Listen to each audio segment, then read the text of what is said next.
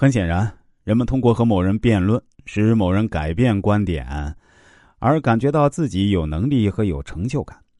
这一发现被称为是改宗效应。很多人信奉社交过程中需要圆滑玲珑的论调，他们认为想要人气飙升，就要做交际圈子里的好好先生。所谓的好好先生，就是在团队里充当和稀泥的人。他们的口头禅就是“好好好，很好”。无论你说什么，都会发出赞同的声音。有时候会不会因为怕得罪人，从而违背自己内心的观点，去附和别人的意见？你有时候会不会因为想讨好上司，从而不敢说出自己真实的想法，只是一味的点头？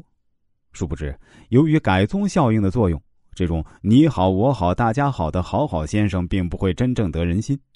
这类没有是非观念的人，充其量就是初步交往的对象。并不值得进一步深层次交往。嗯，这个意见不错。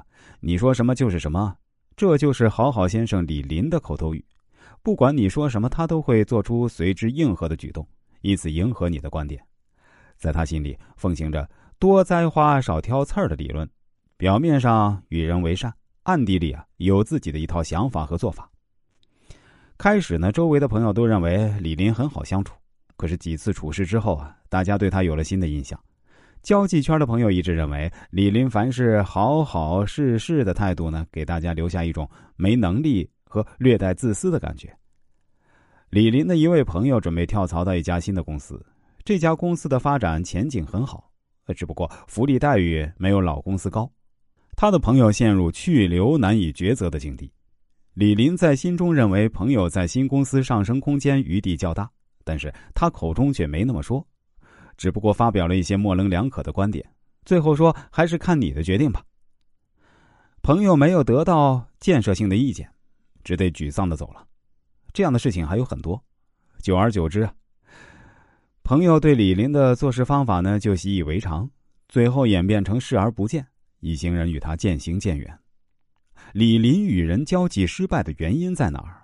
其实啊，这位李林呢不是别人。正是我曾经的一位顾客，他也曾经来我这里做过人生规划。我当时就毫不忌讳的对他说：“你的错误根源就在于这种老好人心态，好好先生的做法在如今的社会根本行不通。相反，那些敢于直言、勇于提出自己观点的人，更容易给他人树立良好的印象。”